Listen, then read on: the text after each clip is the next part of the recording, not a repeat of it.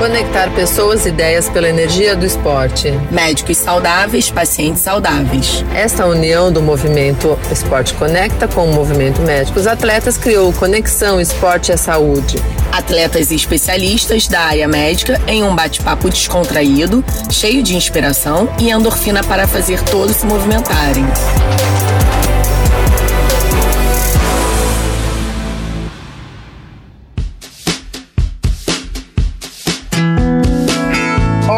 Pessoal, boa noite. Alessandra, aqui do Movimento Esporte Conecta, junto com a Michelle, nós somos o Conexão Esporte à Saúde, que nós convidamos sempre atletas e médicos atletas ou especialistas da área médica e visa sempre informar e inspirar as pessoas, mostrando a importância de, do movimento e também dos cuidados associados a ele, né, Michelle? Isso mesmo, gente. Boa noite.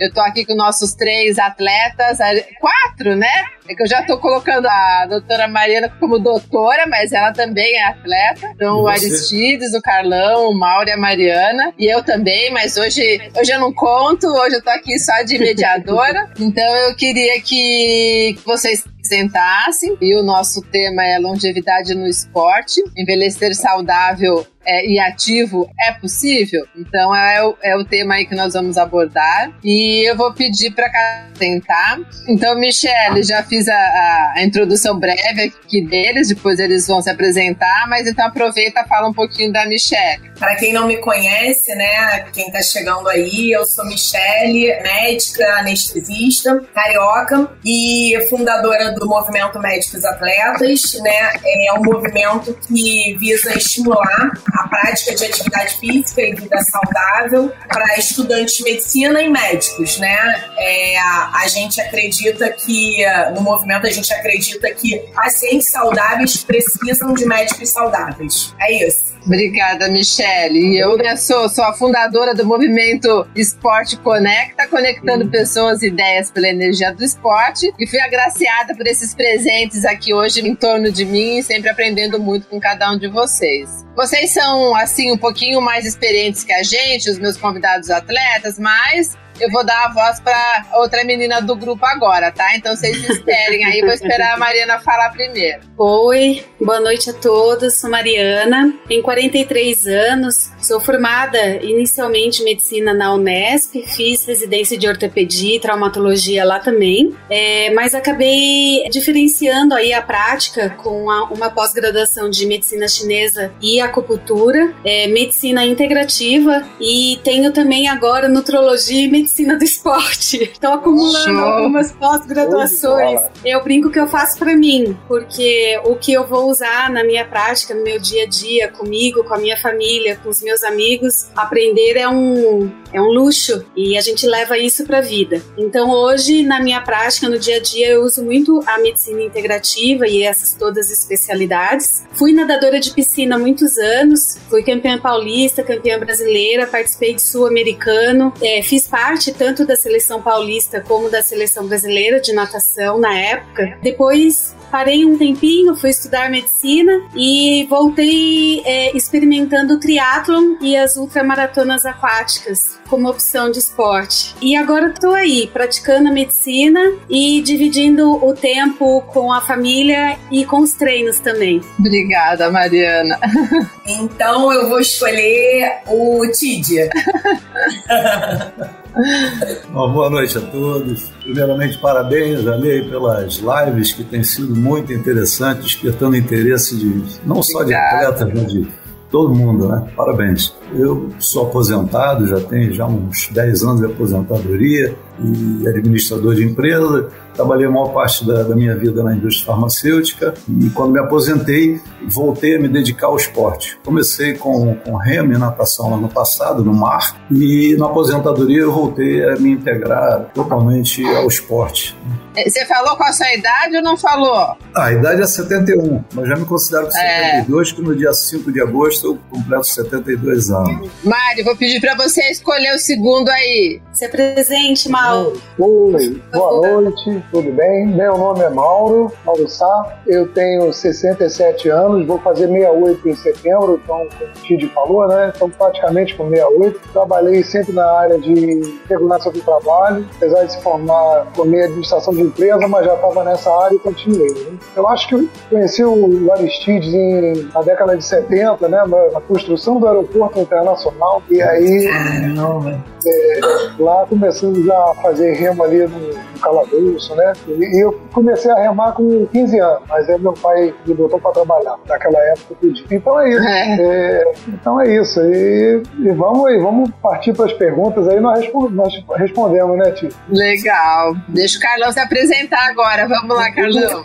o garotinho da galera. Vai, Carlão. É, é o caçula, é o caçula. Boa noite. Meu nome é Antônio Carlos, né? Mas todos me conhecem por Carlão, sou pequenininho em Carlão, sou natural do Rio de Janeiro.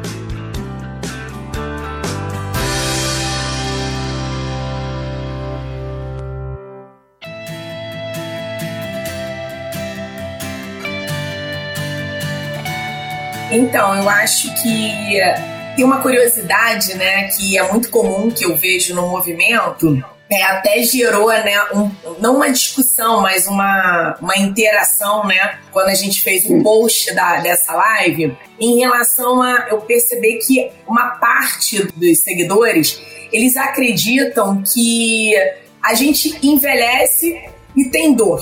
Ou seja, né, é, quer dizer que ah, eu vou chegar a 50, 60, 70 anos e eu obrigatoriamente vou ter dor. É, é muito comum, né? Você tá conversando com alguém com mais idade, aí você fala, ai, tô com dor aqui, ah, é a idade. É, tudo é culpa da idade, né? Então, parece, né? Eu não sei se isso é cultural, né? Eu não sei nem se é da cultura brasileira só, mas eu não sei se, é, é se é cultural que realmente envelhecer é, é sinônimo de ter alguma dor.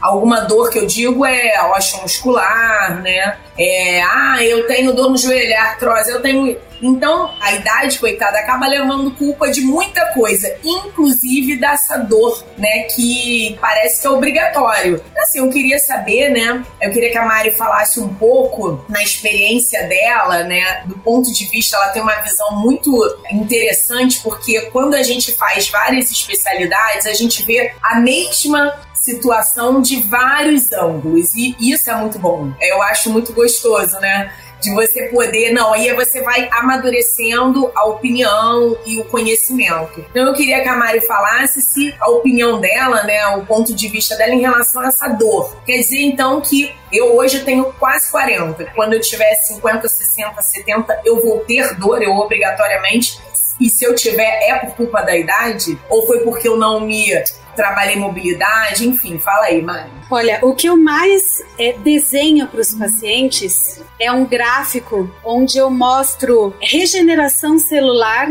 e morte celular. Quando nós chegamos aos 30 anos, a nossa taxa de regeneração celular ela cai e ela não consegue mais suprir a taxa de regeneração celular. Isso é o envelhecimento. Então, você falar que você vai fazer um treino de 100 km de bike hoje, com 20 anos, e você amanhã vai estar bem, vai estar recuperado, isso é compatível com a taxa metabólica de um jovem. Isso não vai se comportar da mesma maneira num paciente de 40, 50, 60 anos. Então, eu não gosto quando o paciente fala para mim: "Ah, a idade é igual a dor". Não, não é igual a dor. É igual a uma dificuldade maior de se adaptar aos treinos, de se adaptar à periodização, de se adaptar à recuperação, tudo é mais difícil. Eu concordo. Tá. O que, que nós podemos fazer para otimizar, para melhorar a taxa regenerativa, para diminuir os processos dolorosos? Espera aí. Para isso nós temos recursos, certo? Então, o que, que eu digo? É, você quer ter longevidade no esporte? Você quer o esporte sem dor? Então vamos lá nós vamos rastrear todas as suas rotinas e otimizar cada ponto que puder ser otimizado. Vou dar um exemplo: jantar. Depois do jantar, o que, que a gente faz? A gente dorme. Vocês concordam comigo? Quando nós dormimos, nós nos regeneramos, certo?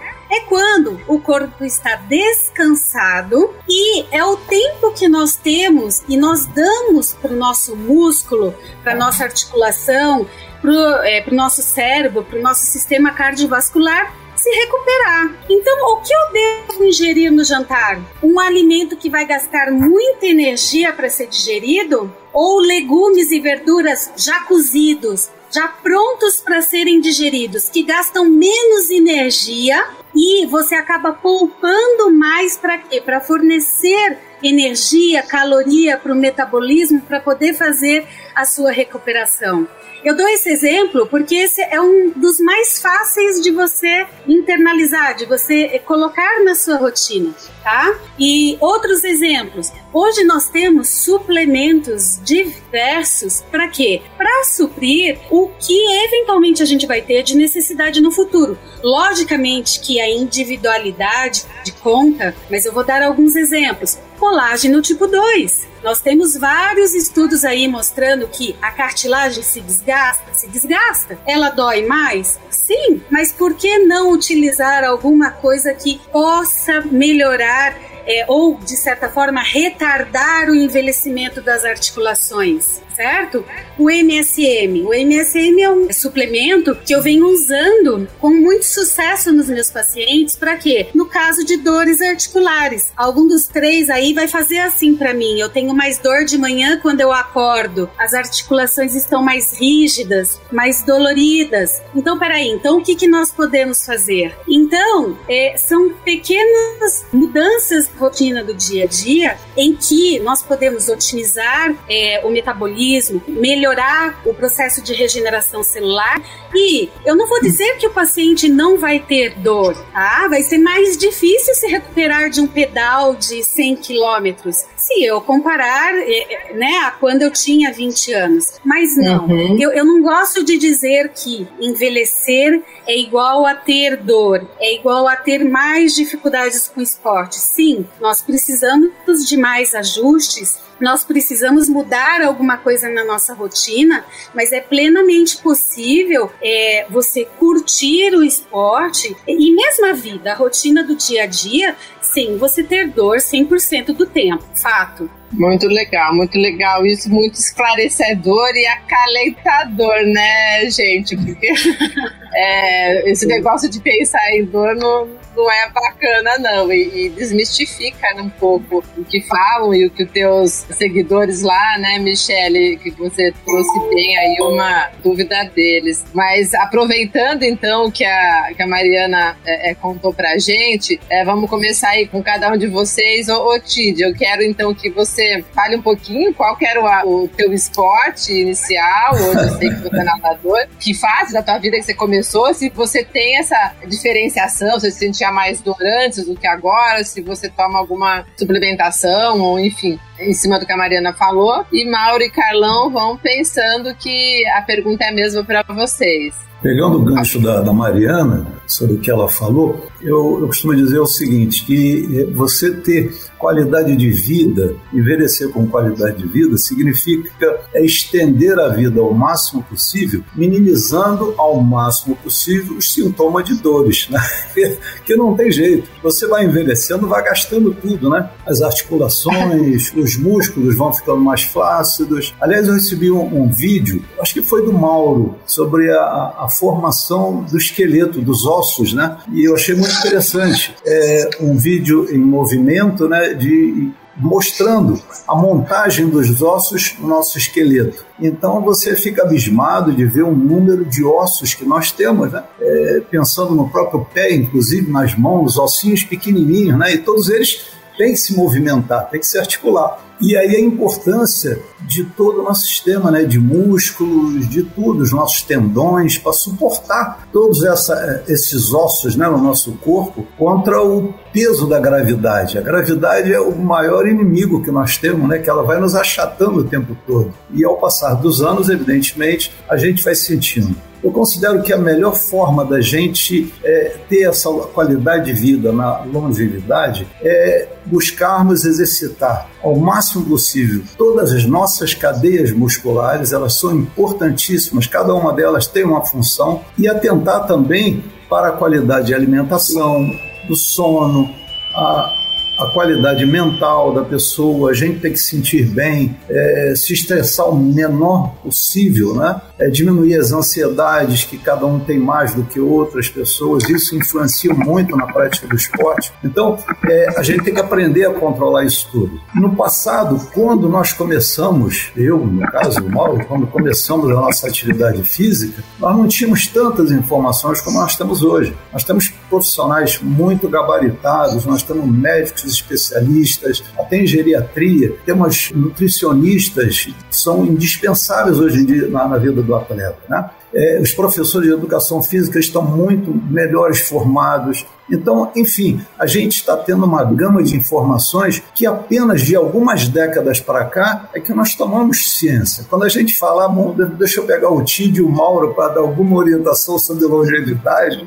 na verdade, nós estamos aprendendo o que é ser longevo a partir de algumas décadas para cá. Porque no passado nós fazíamos tudo errado. O Mauro lembrou, nós começamos o nosso remo, comecei bem antes do que ele, lá no, no aterro ali do, do Flamengo, né? É, existiam vários clubes de regata, ainda existe ainda, né? Porque a regata era muito famosa no, no Rio de Janeiro e em outros estados também. Você tinha quantos anos, Aristides? Eu comecei na atividade física aos 17 anos, ali nos clubes do, do Calabouço, onde o Mauro frequentou comigo também. Comecei aos 17 anos. Ah, comecei nadando no mar, sem ter nenhuma técnica, nadava com a cabeça para fora, nadava inspirando pelo nariz e soltando pela boca, que até então eu achava que todo movimento que se fizesse tinha que inspirar pelo nariz e soltar pela boca. Isso só fui corrigir quando a minha filha, Milena, me chamou a atenção na piscina da Aquaceta. Pai, deixa de está fazendo errado. Não se inspira na natação pelo nariz. Então, fui aprender isso, já burro, velho, né? Então, a gente fazia coisa muito errada. No remo, a gente fazia exercícios assim, que eu chamo hoje de boçais, né? Era um exercício mais de força, sem nenhum controle. O Mauro vai lembrar muito bem aí que a gente tinha um dos exercícios que era canguru de remador, que a gente enchia uma câmara de, de fusca de areia, botava no ombro e saía pulando feito um canguru na quadra. O resultado gente. disso, evidentemente, a fatura vem ao longo dos anos. Primeiro o menisco opera, segundo o menisco opera, ombro opera, tudo, entendeu? Então, na verdade, é uma longevidade com qualidade de vida, a gente está aprendendo de algumas décadas para cá. Essa é a verdade. Meu Tid, mas você é. tinha dor? Você tinha dor, muita dor nessa época? Quando jovem, não. Aí é Tranquilo, um né? Até os 40, 50 anos, tudo é uma maravilha. Eu costumo dizer, a fatura vem. Fique tranquilo que ela virá. vai vir aos 40 ou 50 anos, não tem jeito. Aí você, caramba, nunca senti isso. Por quê? É a fatura, você fez lá atrás, entendeu? Então hoje a gente tem muito mais chance de ter uma atividade é, física melhor direcionada para evitar isso lá na frente. É. Eu acredito que os atletas vão viver muito mais do que nós. Nós temos uma idade boa, mas eu acredito que os novos atletas dessas novas gerações, Carlão, vão viver muito mais, com certeza. Se o meu objetivo é subir no pódio com a ajuda de Mauro aí aos, aos 100 anos de idade, com certeza o, Paulo, Carlão vai subir no pódio pulando.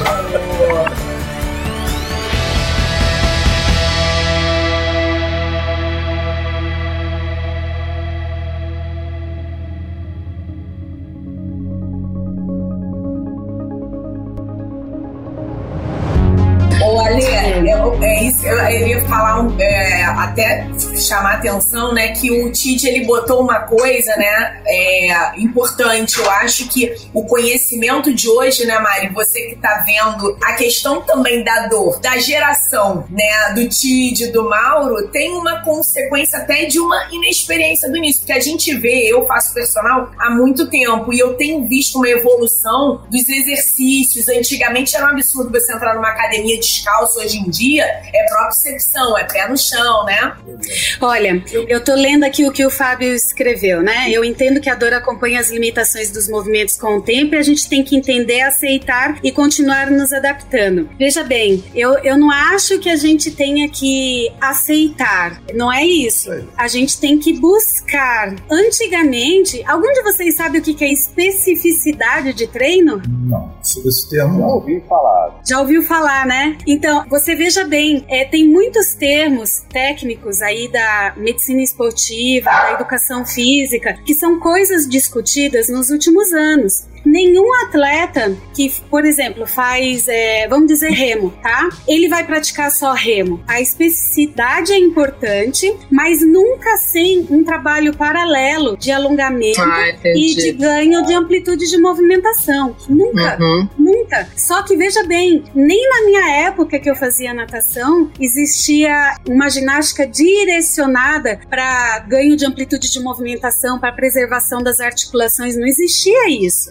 Hoje em dia, nós vemos todos os atletas na beira da piscina com um rolo de liberação miofascial, fazendo exercícios específicos para ganho de amplitude. É então, veja bem, há três semanas atrás, eu busquei sarna para me coçar. Eu comecei a fazer yoga, porque apesar de ser muito flexível, eu vejo que todo dia eu tenho acordado com mais limitação é, da amplitude de movimentação das articulações. Então eu vejo que este é o momento de eu buscar um outro recurso para quê? Para que eu não sofra uma nova lesão na natação. Então eu fui atrás de um profissional de educação física, fui atrás, eh, conversei com o meu professor de ginástica funcional e nós chegamos à conclusão de que neste momento eu precisava especificamente disso. Então eu não acho que a gente deva eh, aceitar a dor. Eu acho que a gente deve entender o que está acontecendo com a gente e, e buscar recursos para quê? Para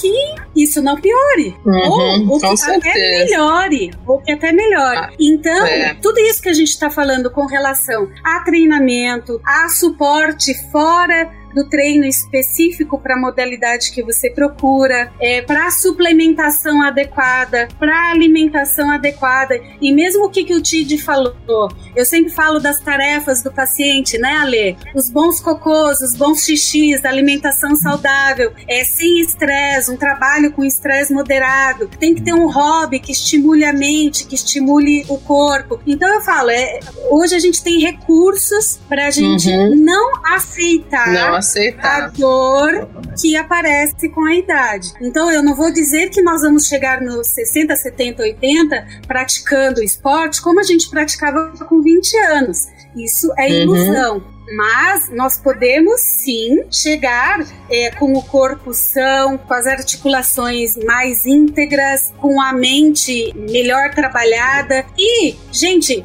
é, como é que é o nome, Carlão, daquela freira que fez triatlon até quase sim. 90 anos? A Madonna? É, Madonna, né? 90 anos fazendo full Ironman É. no Havaí, gente. É, Que lindo. Certo? é, é demais quando a gente vê essas histórias, né? Mas a gente começa a entender, igual o Fábio tá recolocando aqui, e ver que é possível, né? Baseado em tudo Claro. que a Mari trouxe. Falar só rapidamente aqui, eu, eu não falei minha idade, mas eu fiz 50, né? Semana, semana, mês passado. Eu nunca senti nada. Já fui triatleta, já fiz Ironman, já fiz é, muita coisa esporte minha vida inteira, mas passou dos 45, comecei a sentir 48, eu não sentia nada. Mas eu- hoje, quando eu corro, eu sinto algumas dores nas articulações, dor no ombro aqui, mas assim, tem toda uma questão do que a Mari falou, até ficar mais do computador, é mais celular, são outras coisas que entraram. É, eu tenho feito Pilates, é uma coisa que, que entra no que a Mari falou e, e tá ajudando muito. Você vê a, a diferença quando você não se alonga, eu vejo que, que dá muita diferença. Então, realmente, a gente começa a entender que tem um conjunto todo para poder continuar ativo e sem dor. E Mauro, nessa linha toda, né, que a gente está colocando, você também começou lá com seus 17 anos, você conheceu o TID depois e, e como que foi tua história aí é, no, no esporte? Então, como eu falei anteriormente, eu comecei com uns 15 anos no Remo, mas fui obrigado a sair, né? E desse tempo para cá eu não tive uma constância assim em exercício. E me afastei um pouquinho. E aí conheci o Tid lá no Galeão. Nós tivemos aí alguns. Ficamos perto um do outro ali na, na área farmacêutica. Ele trabalhou na área farmacêutica, eu também. Trabalhei ali em Jacarepaguá. E, e eu sou o caçula de oito irmãos. Meu irmão mais velho, se estivesse vivo, estaria com 92 anos. Eu tô com 68. Eu tenho, eu tenho um irmão que é meu padrinho, minha mãe é minha madrinha. E eles sempre fizeram muito esporte. Eu aprendi a nadar na, na praia ali da Penha, da Senhora da Penha. Me jogavam no mar, quando eu estava me afogando, eles me tiravam. Então eu aprendi a nadar assim. e aí eu fui fazendo natação, fazendo academia, mas nunca assim competindo. Nunca fui competidor, a não ser quando conheci o TID. E aí nós começamos a, a remar do calabouço. E nós tínhamos um bar do Internacional lá na, na Lagoa, no Vasco. O Vasco nos auxiliou muito, né? nas competições na Lagoa. Mas aquela, nós já estávamos aí com 22, 23, o Tid devia ter uns 25. E a garotada do Remo, né, Tid, é 18, né? Garotada nós já começamos já. Mas dava para acompanhar a garotada. E nós trabalhávamos, tem uma garotada que não trabalhava. Nós saímos, nós chegávamos no Lagoa às 5 horas da manhã para remar. Botava o barco na água, depois nós, nós íamos trabalhar. Então é, foi um pouco diferente para nós, né, Tio? Nós não tivemos muita, assim, não vou dizer mordomia, mas tivemos um pouco de dificuldade. E depois o Aristide falou, nós nos afastamos aí, eu saí do, da obra do aeroporto, fui trabalhar em outra empresa, ainda continuamos fazendo o remo juntos e depois então nos afastamos. E eu continuei fazendo academia, essas coisas, nunca mais competi. E, e aí o Tid me achou na, no Facebook e, poxa, eu tô nadando no mar. Eu digo, não fala isso não. Ah, Aí eu lembrei para ele, né? Você lembra do Gastão, Tide? Nós éramos 20 e poucos anos, o Gastão tinha 70 e nadavam lá no calabouço, ali perto da Marina da Glória. Isso. E nós ficávamos assim, caramba. Olha lá, o cara, na, 70 anos está nadando. E nós hoje estamos aí, né? Você já chegou a 70, eu estou beirando, e estamos nadando. O Gastão e, morreu, e, acho que com 96 anos. Nadando. Não sei. nadando, nadando. Excelente. Então, esse, eu tenho esse biotipo aí, a família de meu irmão foi, foi campeão de boxe pelo Vasco na, na, época do TV Rio Ring, vocês não eram nascidos. Então tem essa, essa genética de esporte também na família. é assim. Então aí estamos nadando lá três anos com o Tid, pegando aí umas medalhinhas é. na aquática da vida, cocanha, Ubatuba. E lesões, é, Lesões, Mauro? Dores, lesões? Eu tenho, assim, é, dor no ombro. Aí eu já. Eu tenho uma sobrinha que é fisioterapeuta, então me ajudou muito. E eu faço muito protocolo de ombro, né? Protocolo de ombro. O, o TID, ó, vou contar uma pitoresca aqui, que vai entrar o doutor também. Tem um dado aí que o TID, como nós remávamos, ele falou da, da, da, dos exercícios, né? O TID, ele passava para mim, num caderno, assim, numa folha, falou: você tem que fazer canguru, tantas flexões, tantos cangurus, porque nós queríamos ali no mar, quando, quando o pessoal vinha pro mar, o pessoal do Botafogo, do Flamengo vinha pro mar, não tinha para ninguém ali não. Nós tirávamos. Não, a gente ganhava. Primeiro, segundo, primeiro, segundo. E, e, a corrida era sair do calabouço ali do movimento dos pracinhas ali e até Santa Teresa correndo. E ele falava, ó, oh, se tiver algum se alguém cair aí, como é que é, Tid? O que, que você falava? É, alguém cair... Falar, se, se olhar para trás, alguém cair, disfarce e começa a pagar flexão. Ela é a garotada mais nova, né? Apesar de eu ser novo na época, éramos novos, mas a garotada era mais nova também, né? Então a gente, só a gente tinha que dar esse ânimo para a garotada, né? E a corrida era um dos exercícios bons, né? Principalmente subida, né? Até abrindo um gancho na, na corrida aí, eu me lembro, Mauro, que a gente é, não era comum antigamente as pessoas correrem nas ruas, né? Lá nos Estados Unidos é que começou realmente é, gerar uma onda de pessoas correndo, mas até então não existia isso. A gente remava nos dias de semana, finais de semana, e às vezes aos sábados e domingo eu costumava dar uma corrida pelo aterro do Flamengo, até antes do, do Mauro. Para eu, o Paulo Lodge, que também deve estar vendo a gente aí, a gente corria pelo aterro do Flamengo e era muito comum, sábado e domingo, aquela multidão de pessoas indo para a praia do Flamengo, quando eu passava correndo, só ouvia o pessoal gritando: pega, pega ladrão, pega ladrão. Ninguém corria. Não estava acostumado. Não era, não, não existia isso. Só quem corria realmente eram os atletas de, de corrida mesmo, ou atletas que praticassem algum esporte precisava fazer a corrida como complemento da sua atividade. Entendeu? Então é, era muito diferente. Por isso que eu digo, a gente está aprendendo o que é ser longevo a partir de umas décadas para cá, das informações é e tudo. Melhorou muito.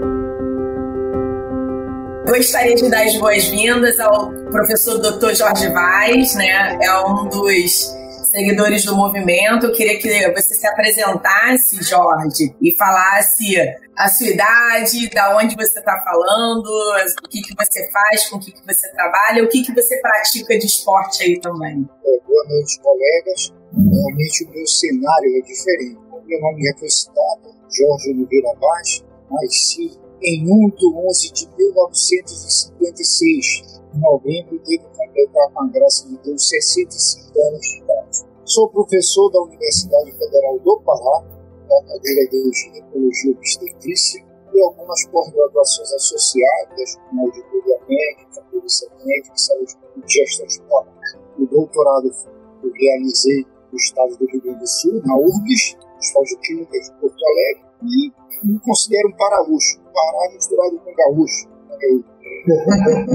meu cenário foi realmente diferente. Eu, como eu jogava futebol na minha adolescência, depois passei no vestibular, a medicina, larguei o futebol praticamente. Jogava só aquele final de semana básico e nada mais. E atividade médica, vocês sabem que é, vários locais que a gente trabalha, se desloca, opera, faz cirurgia, plantões, isso aí parecia que era uma atividade física e fui levando.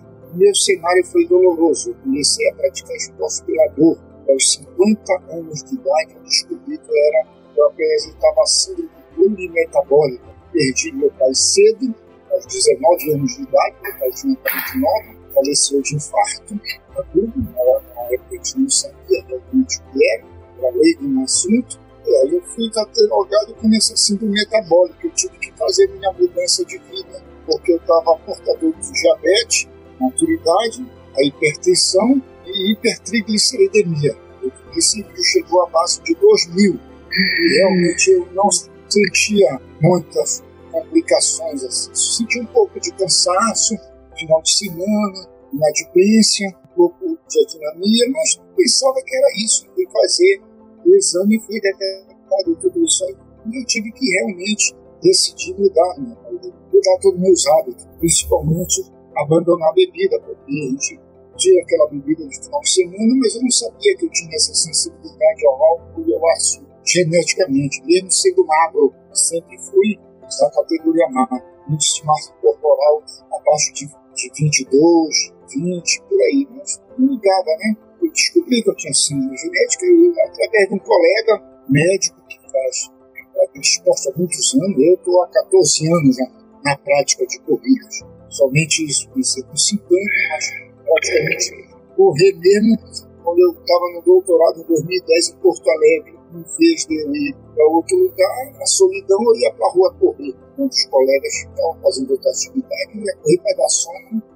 E aí virava, né? Passava 20 dias em Porto Alegre, 10 em Belém. Eu fui correndo as corridas e o colega anestesista que foi me levando essa qualidade de vida, essa mudança. Eu fui correndo, como não tinha outra opção, porque trabalho, jogar bola, fazer outras coisas, eu podia me machucar e não trabalhar. E aí ficava aquela preocupação, vou me machucar, vou, vou trabalhar, e aquela, e aquela dieta, aquela, aquele remédio para hipertensão, triglicerídeo. E aí eu fui lembrando, eu vi que a corrida estava me dando mais disposição, eu acordar cedo, era difícil acordar às 5 da manhã, né? você tem que depois trabalhar.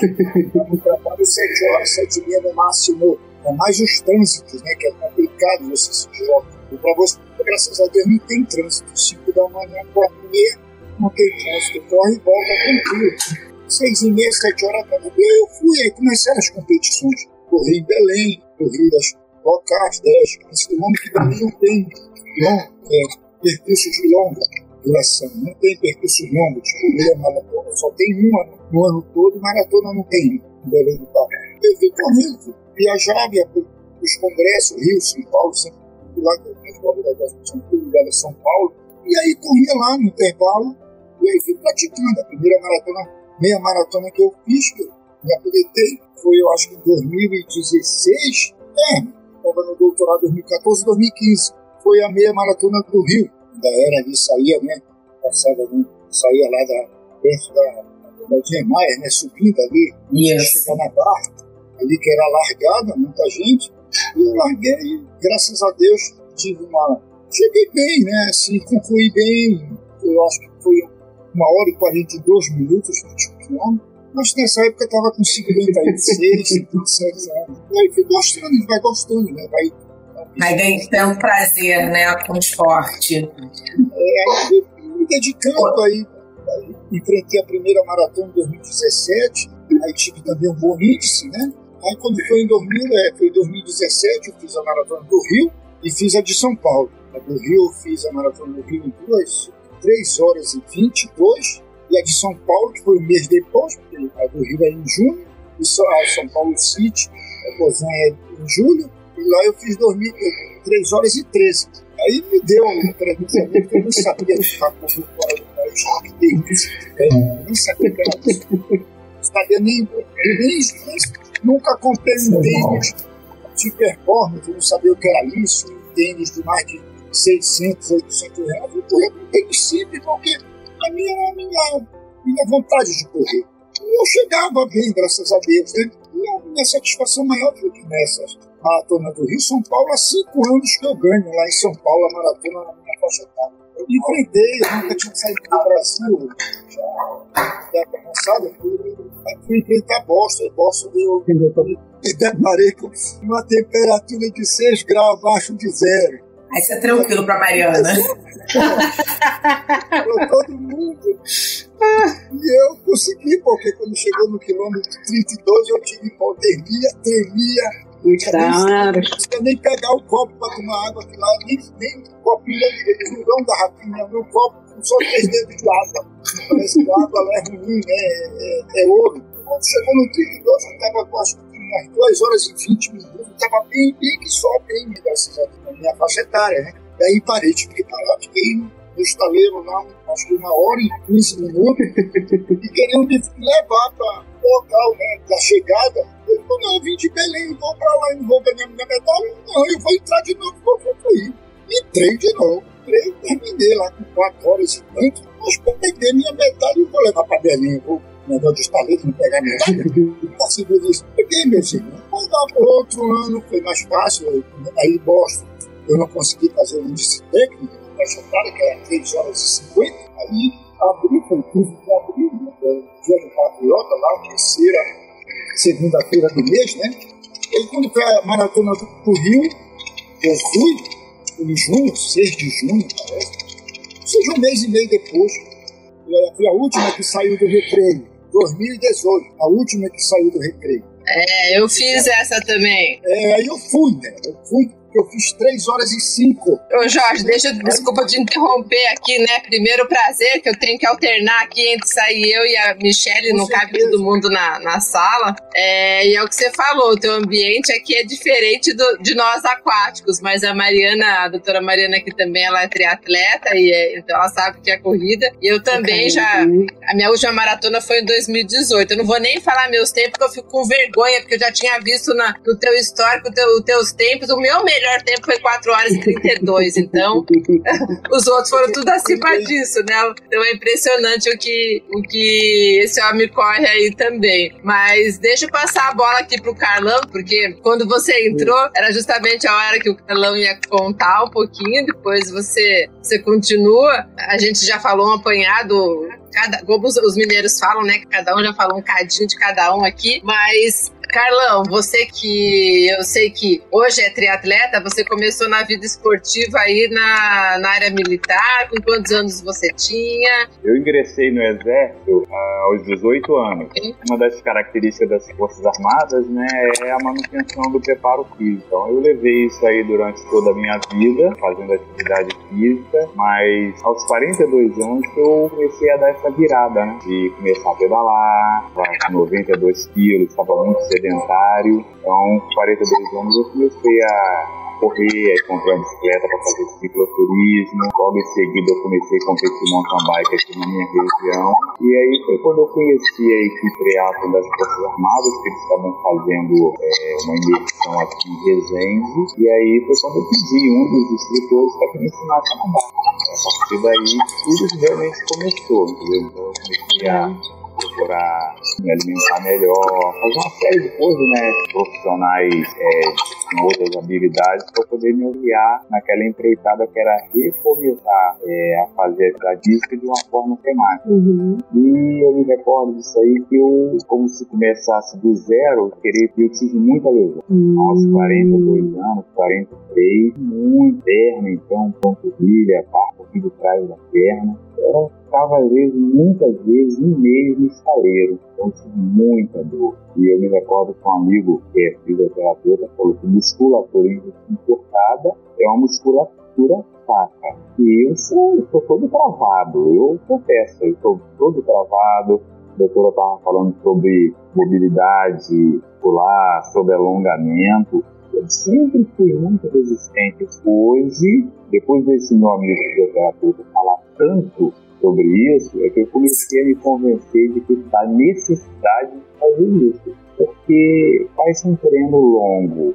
A recuperação pela idade, ela não é a mesma coisa não é. que se for uma pessoa mais nova. Então, claro. eu tinha que ter, eu tinha que, para eu me manter longevo, eu além de fazer o treino, me alimentar bem, descansar, dormir, que é a minha grande luta, que hoje a minha grande luta é faz, faz o treino, um, dois, dois treinos é, por dia, só faço na parte da manhã, à tarde eu não faço, porque eu não tenho que estar estressado na rotina.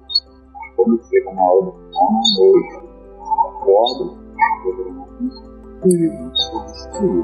mas dor, dor,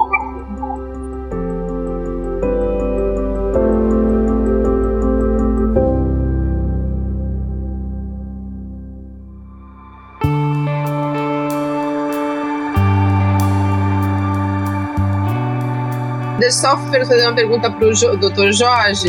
É, a gente comentou, e a Mari também explicou, é, doutor, dessa questão da, da dor, né? Porque a gente começou o bate-papo falando, é, trazendo até alguns comentários que a Michele viu no, no, no, lá no pessoal dos médicos atletas mesmo, falando que não teria jeito, né? Que você vai envelhecendo e a dor seria inevitável. A Mari trouxe um contraponto que não é assim. Você tem que entender e, e ver o que, que você pode fazer para poder não necessariamente sentir dor. A dor não é, não é porque está envelhecendo que você tem que sentir dor. Aí eles contaram um pouquinho aqui pra gente, que lógico que não é a mesma vitalidade quando eles eram jovens, mas têm conseguido fazer os exercícios de forma saudável e procurando é, fisioterapeutas ou procurando uma nutrição mais equilibrada qualidade do sono, coisas que a, que a doutora Mariana trouxe. E você, como atleta, né, e corredor, que eu sei que tem muito mais lesão que eu acho que nadador, como que é essa tua relação com a dor e o que, que você pode trazer para a gente sobre esse assunto? Não, em relação à dor, quero parabenizar a vida dos colegas que me antecederam no esporte. Eu realmente, foi diferente o meu cenário em relação à dor em si. Quando eu comecei a correr tarde, né, como eu falei, há 10, 12 anos atrás, eu começava a correr, mas eu não tinha aquela assessoria esportiva, eu não tinha aquele acompanhamento certo em que a pessoa faz aquelas suas planilhas, faz a sua, a sua complementação como um atleta amador em si. Então, o que é que acontecia? Eu corria, eu saía, não tinha para mim, não existia nem aquecimento. Eu descia corria na rua. Eu não sentia, graças a Deus, não sentia dor. Tava, e o pessoal me cobrava sobre a musculação, sobre a fisioterapia, devido à minha idade, eu ser diabético hipertenso. para não perder massa muscular, tudo, mas eu sou tão magrinho, nem massa química que eu vou perder. Então era um velho queniano, né? E eu realmente eu não sabia. E olha, eu com essa idade, eu só tive uma, uma lesão no joelho que falava que era por, por questão de, de tênis, que eu também não sabia, não sabia o que era clonado, nada, nem eu, não sabia nada disso. Colocava tênis e saía para fazer o atividade física por causa da minha diabetes de hipertensão. Então não era aquela, aquela planilha efetiva. Então, olha, eu, eu não lembro, eu não sabia o que era candelite, o que era dor, eu não sentia realmente. Eu não fazia também altos volumes, eu já comecei a fazer altos volumes de 2016 para mas antes eu não sentia. E mesmo nos alto volume, eu, corri três maratonas em 103 dias, Boston, Rio, São Paulo, em 103 dias, três maratonas, mais uma feira de almoço, não senti nada. Que maravilha! Então você. Eu não senti, não tinha. E me cobrava porque eu não aguentava ficar numa academia, eu ia e saía porque eu não aguentava ficar numa esteira, uma coisa que o tempo não passa, eu não conseguia ficar com a 40 minutos lá. É, isso eu não consigo também. É, mas veja. Eu comecei realmente fazer esse tipo de, de assessoria fisioterápica. Lógico que é o certo. Tudo que foi colocado é, é o certo. Só que com, uma facilidade da corrida de população, que não sabem sair assim, parece que não tinha muda mais coisas. É diferente do que se eu vi quando que eu vou fazer triado. Me convida a ver só fazer a parte do percurso da corrida. Você vai na Mas, lógico, agora eu sinto, agora eu melhorei muito porque uma fisioterapia estão me ajudando. Realmente eu me sinto seguro, mais incorporado, mais. Acho que eu aconselho, pode fazer o que eu modo como emprego. Para se começar nunca é tarde. Para se começar tem que se começar bem, bem aumentado, bem pesquisado, bem monitorado. Aqueles que vão fazer atividade física regular sempre só corrinha 30 minutos, 3 vezes na semana, sei o que é preciso, tem que ser experiência na área da Eu acho que se você está tendo alguma atividade física e sentir alguma alteração, procure com antecedência. Se não procurar, a lesão será pior, ele vai ficar mais tempo parado. Então, realmente, o que eu aconselho sempre é que nós somos exemplos de a nossa idade e nossa atividade física. Mas a gente não pode fazer, colocar na prática sem esses princípios da de acompanhamento complementar. Nutrição, tudinho, porque você sabe que tem certas regiões. É que são muito carentes em relação a tudo isso. Tem gente que corre que a gente nem entende porquê. E nem a alimentação tem direito, mas não sabe se depois que a nossa idade vai ter essa mesma vida que nós temos na nossa O problema é o futuro, não é o presente em relação às atividades é isso que eu penso. Tenho pouca experiência no cenário, com meus colegas que me antecederam e vocês que têm muito mais, Deus me livre. Vocês comentaram, vocês falaram. Foi até um aprendizado muito bom para mim, porque não é fácil essa superação. Eu fui de uma maneira pela dor, como eu falei, pela dor pela doença a partir de aí, me buscou. Mas é, é isso. Primeiro que nunca é tarde, mas você fazer aquelas coisas orientada, com, com certeza. né? Eu sei que eu passei o que eu passo agora eu vou conseguir fazer, né? mas é difícil o corredor entrar em academia, é difícil mesmo. tem, outro, outros objetivos do percurso, mas o corredor simples de rua oh. pensa que aquela atividade é tudo. Na verdade, não é. é. Verdade. Voltei. Deixa eu só fazer um adendo é, que eu ia fazer falar em relação ao que a Mari falou, a gente, né, na, é, na anestesia, a gente vê a dor como um sexto sentido, né? E acaba que é, aquela questão que a gente estava falando de perceber a dor, né? A gente não diz nem sentir a dor, a gente diz perceber a dor. Então, da mesma maneira que a gente percebe um cheiro, percebe uma luz forte, a gente percebe a dor. Só para complementar aquele assunto é, que a gente estava falando, é que acaba que quando também né, essas técnicas auxiliares seja a fisioterapia, com a liberação. Eu, eu e eu sei que a Lê também faz quiropraxia, né? É, que também é uma, uma outra modalidade de é, tá deixando o corpo mais encaixadinho, mais é, com uma, uma condução nervosa mais eficaz. A gente percebe melhor, né? A gente tem uma noção melhor do nosso corpo. Então, dores que antes Sabe, eu não sei se vocês têm essa sensação, né? Tem aquela dor difusa, ah, eu tô com dor, alguém falou aí, parece que um caminhão passou por cima de mim. Mas conforme a gente vai conhecendo é, o nosso corpo melhor, né?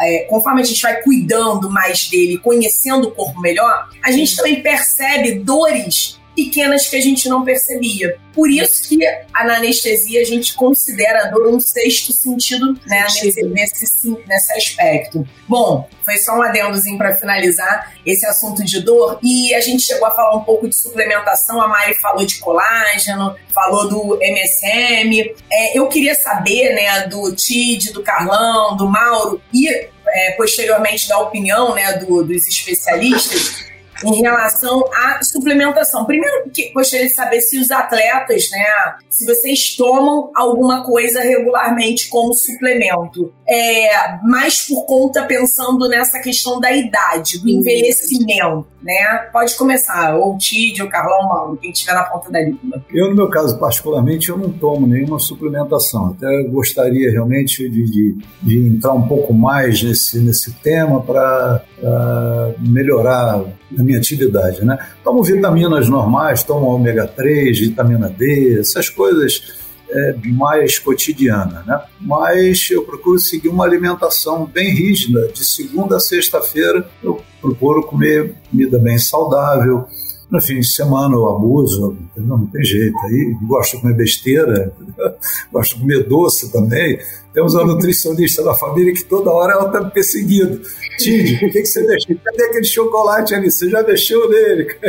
É, eu procuro manter nesse ponto. Mas, Suplementos é... hormonais não também? Hormônio não, também não? não. Não, eu tenho curiosidade em tudo. Algumas, também algumas vezes eu tomei glucosamina, que me falaram que era bom, glucosamina, né? Glucosamina. tomando, né? mas whey protein também, já teve mais que eu tomei também, mas não assim é, sistematicamente. E não tem sentido nada, não tem sentido dor. É lógico, dores, quando já dá aquele sinal de doer alguma coisa, a gente já está acostumado, já sabe os exercícios específicos de fisioterapia, então eu faço e aí está tudo bem. Aliás, a natação, é, muito embora todos os demais esportes, como corrida, são excelentes, para mim a natação foi o melhor esporte para mim. Se eu disser que antes da natação sentia dores, muitas dores, tenho tendência a ter dores de articulação, já deu para perceber isso, geneticamente devo ter esse problema, mas com a natação a coisa foi fluindo de tal maneira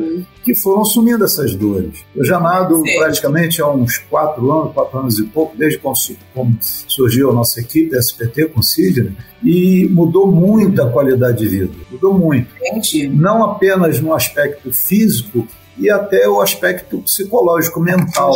E aí, abrindo um parentezinho, só voltando um pouco meu passado, que eu, eu sempre planejei minha vida, eu, como um bom administrador, que eu sempre fui minha vida toda, sempre planejei tudo. Antes de parar de trabalhar, eu me planejei dois anos antes de parar de trabalhar. Eu nunca parei de trabalhar, minha vida toda sempre trabalhei, nunca parei de trabalhar. E aí me planejei, quando eu me aposentar, eu sei que vai acontecer? Os amigos vão sumir. Eu vou ter um problema. Como todo aposentado, caramba, o que, que eu vou fazer agora da minha vida? O, o dia todo é, é, é, curto demais. Quando eu me aposentar, o que é que eu vou fazer? Então, é, eu me planejei isso tudo. Só que quando surgiu a minha vida na natação, foi uma surpresa muito grande para mim, que hoje eu tenho uma rede social de amigos que eu nunca tive na vida. Então, Saúde isso, mental. aproveitando, não sei se o mestre Sidney está vendo aí, eu tenho que, tenho que agradecê-lo nisso aí. Foi ele que me levou na natação desde o primeiro dia. Eu sigo ele na natação, estamos todo dia lá. Levei o Mauro para levar pessoas da minha família. Meu filho está nadando comigo, nunca nadou com o falecimento Legal. da minha esposa, ele começou a nadar comigo, nada comigo e tá eufórico também com a natação.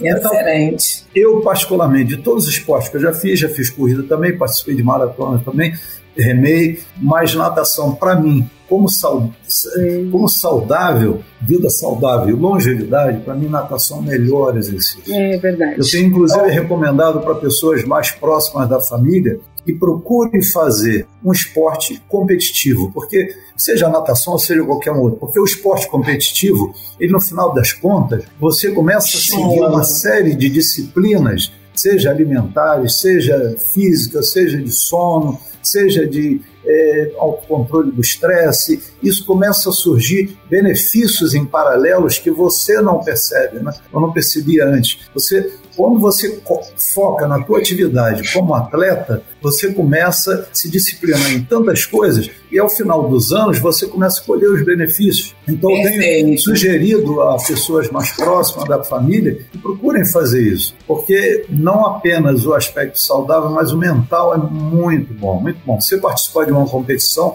e chegar no final, ver o teu nome ali. Aliás, eu brinco todo mundo, falo, o mais bacana da gente ver naquela lista a nossa posição não é saber o que, é, qual é a nossa posição, mas ver o nosso nome ali, relação de atletas. Ou seja, na nossa idade, você está numa lista cujo título é relação de atletas, isso dá uma, uma vaidade muito grande para a gente e benéfica, né? É muito bom. Então, eu estou sempre sugerindo isso daí. Natação, para mim, realmente foi maravilhosa e as dores foram sendo eliminadas sem sem precisar me preocupar com algumas coisas. Agora, gostaria sim de, de realmente me aprofundar mais nessa parte então. dos suplementos, que eu acho que é importante.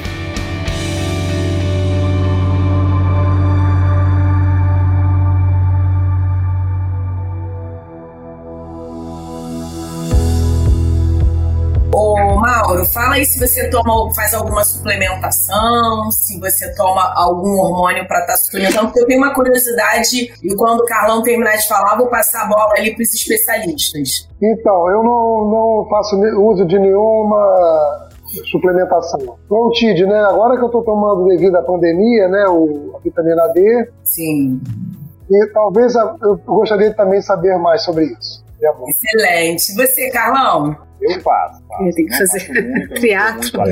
Triatlo, né? É, vitamina D, D3, vitamina C, selênio, zinco, colágeno, que é que vem na rota, UC2, sei lá. É Isso, colágeno 2. Aqui, é, whey protein de vez em quando, apesar uhum. da, da nutricionista prescreveu, eu já falei com ela que eu prefiro migrar para uma alimentação mais saudável. Evitar Comer carne? Mais produto industrializado, eu estou migrando para isso uns quatro meses. Estou me sentindo bem, os treinos são intensos. Sim. E eu não estou fazendo toda essa suplementação, não. Tem dia que eu fazer só com água. Sim. Com água, não boto é, Gatorade, não boto até nada disso. Mas estou me sentindo bem. Não sei como é que vai acontecer na prova, mas eu estou fazendo treino de 24 km só com água. Às vezes eu levo um gel e olha lá. Ah, mas eu, eu não, não, não faço, mas não faço com muita regularidade, não. Aí estou preferindo mais é alimentação é, é, mais saudável. Perfeito. Então, essa costuma ser a maior dúvida, né, é, em relação ao hormônio, assim, seja no caso é, masculino, né, o homem, ele, a gente sabe que a influência hormonal no nosso desempenho é, muscular, de treino, é, varia, né? E isso ao longo da idade, a queda dos hormônios masculinos e femininos vão influenciar no nosso dia a dia é, de treino esportivo, de prática de atividade física.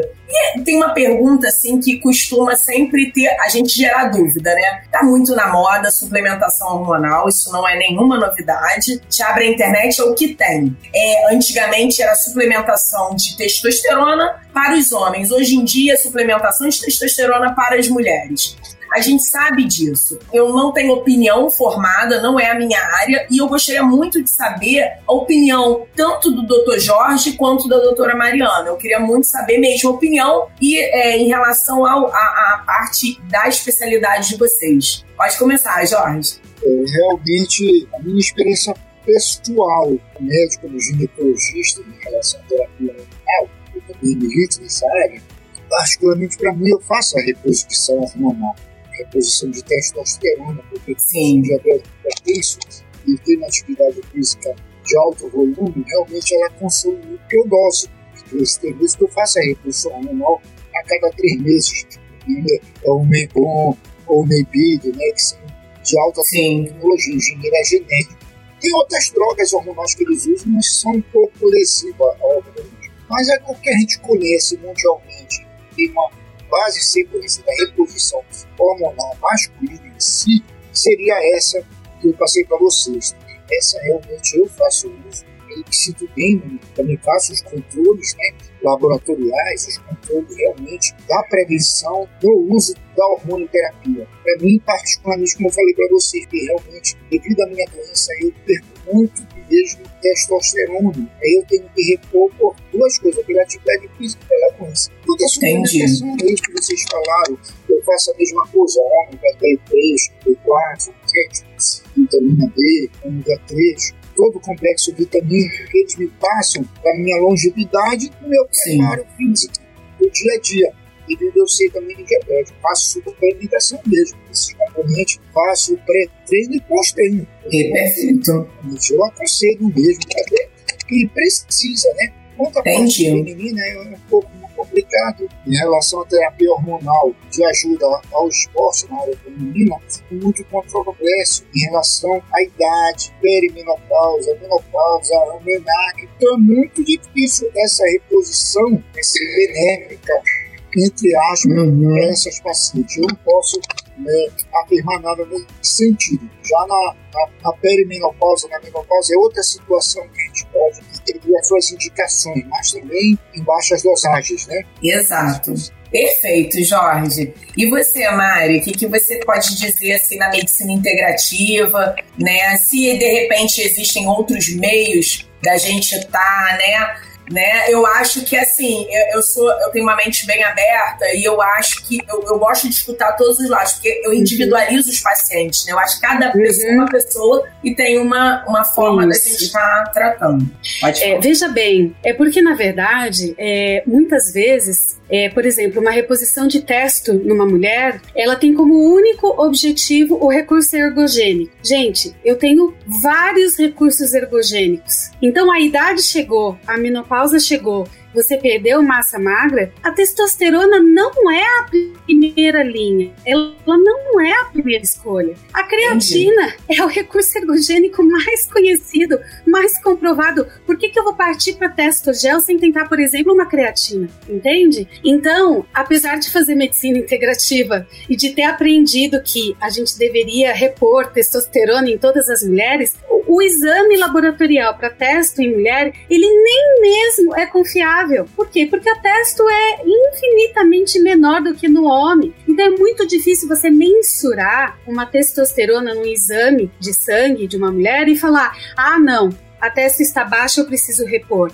Não. Agora veja bem, se eu dispus de todos os recursos ergogênicos possíveis, é uma paciente que está padecendo no esporte por perda de massa magra, com lesões de repetição, ela demora muito para se recuperar, e mesmo um homem, e você tem outros sinais e sintomas associados, alteração do padrão de sono, é, é uma paciente que é, tem uma depressão que está de, é, é de difícil controle, sempre muito cansada, existe existe a opção de você tentar esse recurso hormonal? Sim, existe. Mas eu sempre digo que a gente deve esgotar opções muito mais racionais e confiáveis antes de você partir para o hormônio, tá? Então, é uma opção? É. É uma opção, inclusive, em relação aos meninos? É. Mas, é, para mim, é, a reposição hormonal ainda é algo que tem que ser muito criterioso, tem que envolver outros sinais e sintomas. Ele não deve ser usado única e exclusivamente é, como recurso de é, para ganho de desempenho, para melhorar no esporte, para ganho de massa magra, que é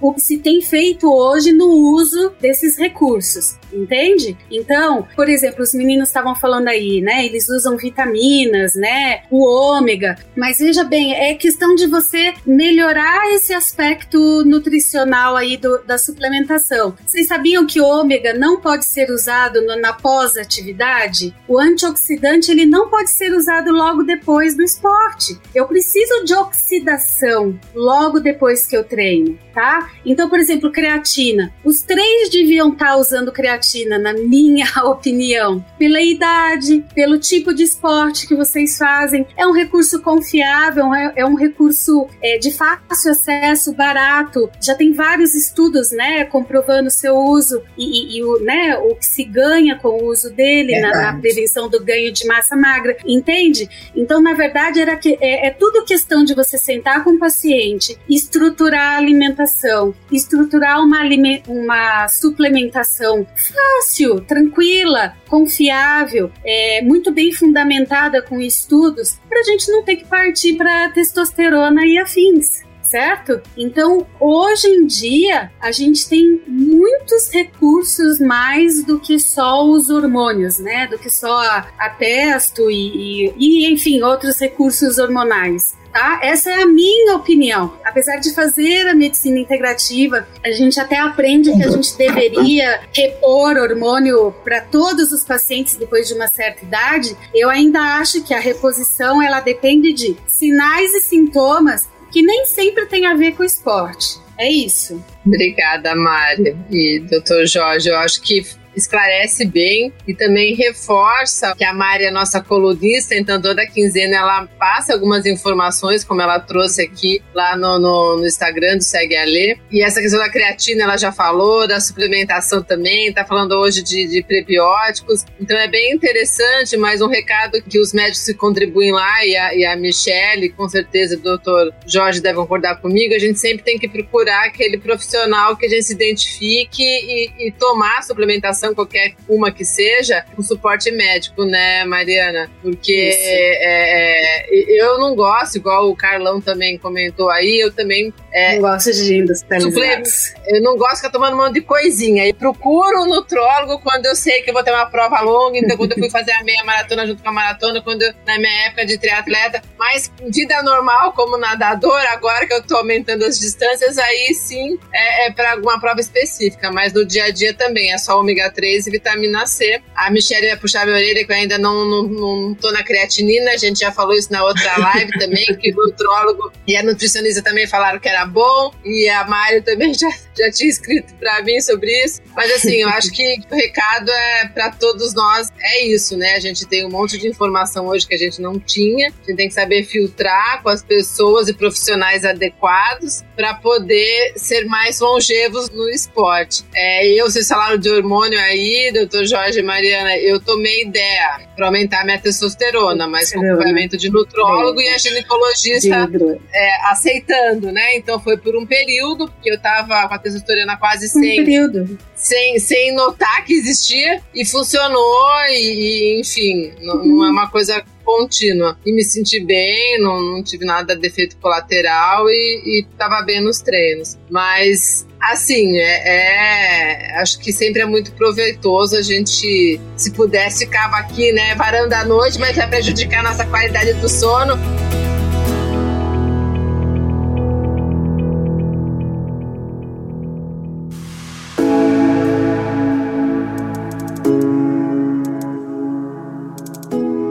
Queria que a gente fosse partindo aí para encerramento. Vou passar a palavra para vocês fazerem o da mensagem final. Enfim, eu agradeço a todos vocês por, por estarem aqui com a gente. E obrigada, obrigada por vocês contarem um pouquinho da história de vocês e colocarem as experiências tanto de atletas como os médicos atletas aqui para a gente. É, é sempre muito enriquecedor. Então eu agradeço. Com isso eu já encerro minha parte. Quem quiser falar aí, a palavra tá com vocês. Mari, você que tá com o microfone aberto, se quiser começar. É, eu agradeço o convite e reforço que longevidade e esporte combinam sim, mas é, mesmo que você tenha uma genética maravilhosa e você não tenha dores e você não sinta nada, ainda assim existem recursos e formas é, da gente prolongar ainda mais o seu tempo é, de vida no esporte e com saúde, sabe? E respeitando as individualidades de cada um. Carlão, você quer só alimentação? Dá para fazer isso, entendeu? Mas procurem um profissional capacitado para fazer isso. Para quê? Para a gente otimizar a regeneração celular, otimizar, melhorar o desempenho do treino. Às vezes você acha, não, eu tô bem. E a gente rearranjando e organizando a sua vida, seu desempenho vai ser melhor ainda, tá? Então procurem um profissional capacitado para orientar vocês. Nós estamos aí para isso e obrigada, Lê. Obrigada, Mi. Obrigada, Mari. Ah, tá. É, só para fechar, é, falar que eu fico muito admirado quando eu estou na rua fazendo um treino ou me deslocando e eu vejo uma pessoa de idade fazendo um dela é velhinho. É isso aí. Eu estava nadando, o coronel estava correndo lá no Simã quadra de areia. O rapaz conversou, com tudo que ele cara, tudo que ele faz. A pessoa falou, eu conheço ele há muito tempo. O cara é casca grossa. 73 anos, ele nada, ele corre, ele pedala, entendeu? Então eu fico, eu fico admirado com isso, com as pessoas de mais idade, elas se exercitando.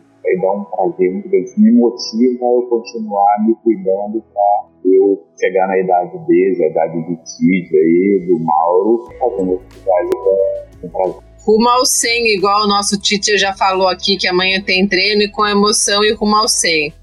Só agradecer aí essa, essa live maravilhosa, a doutora Mariana, a Michele, o Jorge e os amigos aí. Foi muito, foi muito boa a live. E vamos, poder, vamos repetir. E vou seguir o conselho aí de, apesar de não estar sentindo muita dor, é, me preparando ali na alimentação e na suplementação. Valeu, obrigado. Obrigada, Mauro. O doutor Jorge. Primeiro agradecer esse aprendizado vai ser inesquecível realmente. Todos os colegas, os que vocês colocaram, vocês só fizeram me engrandecer, me estimular ainda mais. Só por isso ter colocado, sempre veio fazer o melhor. Que bom. Só queria agradecer, eu aprendi muito, muito obrigado mesmo. Prazer de conhecê-los e desejar um julho repleto de proteção, saúde e paz. Que é o Jorge, o Corredor da Paz. É isso aí. Eu, eu sou impressionada com os teus tempos, Jorge. Eu, quando eu crescer, eu quero ser assim.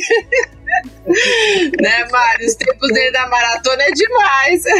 Tid. É, queria agradecer e parabenizar pelo, pelo tema, que é muito interessante e eu acho até é, pouco, pouco tempo né, para a gente dissertar sobre um assunto tão interessante, né, que é a longevidade, a gente falar cada vez mais sobre qualidade de vida, é, física e mental. Né, então, eu gostei muito. Aprendi um pouco aí também sobre o suplemento, a creatina, né, gostei muito disso daí. E gostaria até de acrescentar uma coisa que também eu acho muito importante que o nosso mestre Sidney está sempre recomendando.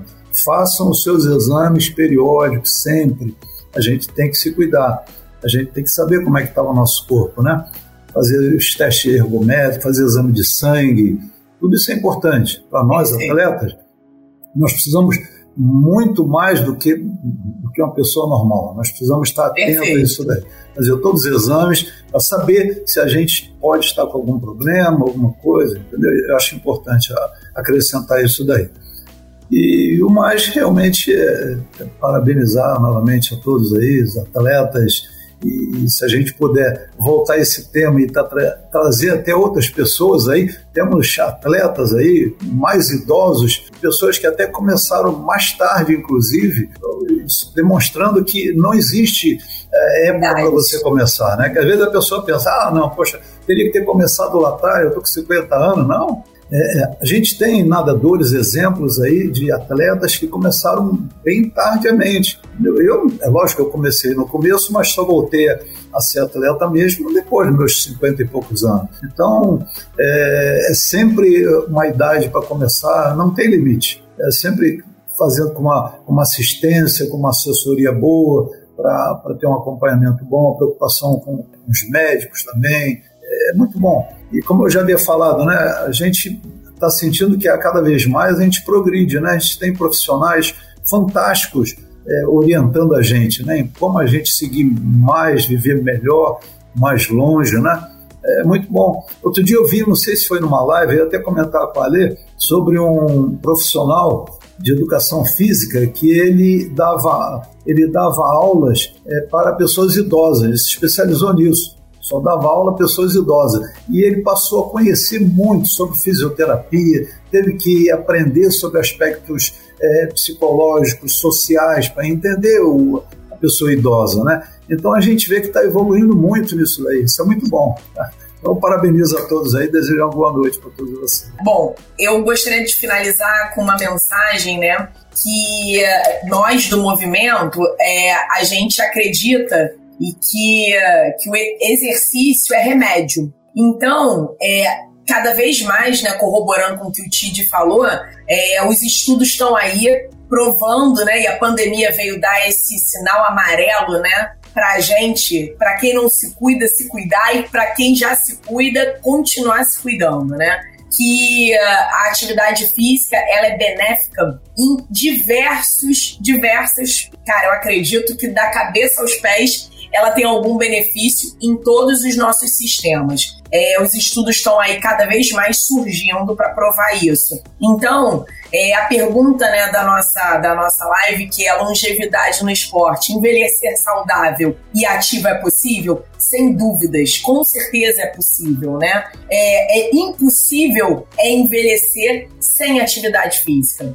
Eu fiz um post essa semana de uma senhora de 90, não, me lembro a idade, se ela era 89, 95, 90 alguma coisa, é, saiu no, no portal G1 né, da Globo, e ela correndo na rua, e você vê a foto, uma senhorinha bem senhorinha, só que ela não tinha o porte de senhorinha. E ela correndo na rua e ela fala que as pessoas estavam falando, velha é maluca. E ela é corredora de alta performance, mesmo com a idade que ela tem. E eu botei no post assim, maluco é quem fala que ela é maluca, porque não tem, sabe? Não tem o que falar. O, o, Jorge é uma pessoa que eu, que eu conheço já de bom tempo e eu admiro muito, porque ele exala, né? É isso que eu acho que foi, não sei se foi o Mauro Carlão falou também, que mostra que é, quando a gente está correndo, é, também não sei se foi o Tid, que quando a gente está correndo é muito legal que o outro, a gente veja o outro com mais idade e tenha, sinta aquela vontade de ser igual. E isso é contagiante. Então, essa energia né, do, do movimento da Lê, que o esporte conecta, ele conecta mesmo, porque é uma energia boa, energia positiva, vai conectar. Então, essa é a mensagem final. Eu gostaria de agradecer a todos vocês, que é, eu tô aqui conhecendo a história de cada um agora de pouquinho, né? Porque a gente conhece por Instagram e meu parabéns a todos vocês que são atletas de, da minha admiração. Eu não sou eu não sou atleta de competição, né? Eu surfo, eu, eu, eu faço competição sim pelas ondas da macumba ali, ondas da, da prainha, mas é, o esporte ele causa admiração sempre. E eu tô aqui para admirar vocês. Muito obrigada mesmo a presença de todos. É isso aí. Igual o Tidi falou, a gente podia ficar aqui. Tem um assunto para mais live, tem muito mais gente para chamar, mas então, agradeço de novo. Boa noite. Igual a me falou, médicos saudáveis, pacientes saudáveis. Eu aqui conectando pessoas, ideias pela energia do esporte. E é essa mistura boa aí que, que a gente consegue trazer junto no Conexão Esporte e Saúde.